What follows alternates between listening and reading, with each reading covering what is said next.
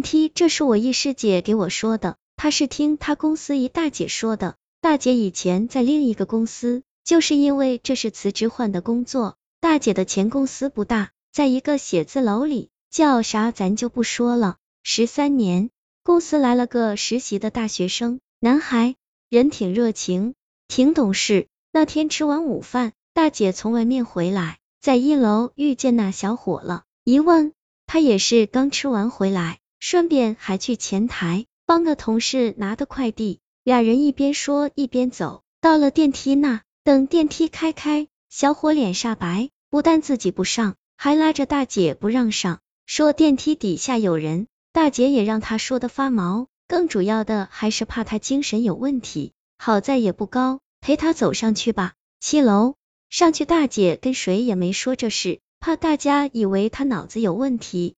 其实他就是在工作间隙过去问问小 X。刚才你怎么了？那兄弟也挺不好意思，说我可能最近又赶论文又实习，压力太大，刚才不好意思啊。大姐也就没在意。四点多，他出去接个客户，刚走不久，外面就闹开了。大伙出去一问，是电梯出了事，那小伙不知怎么掉到电梯井里。大姐和我师姐说，难道他中午看到电梯下的人是他自己？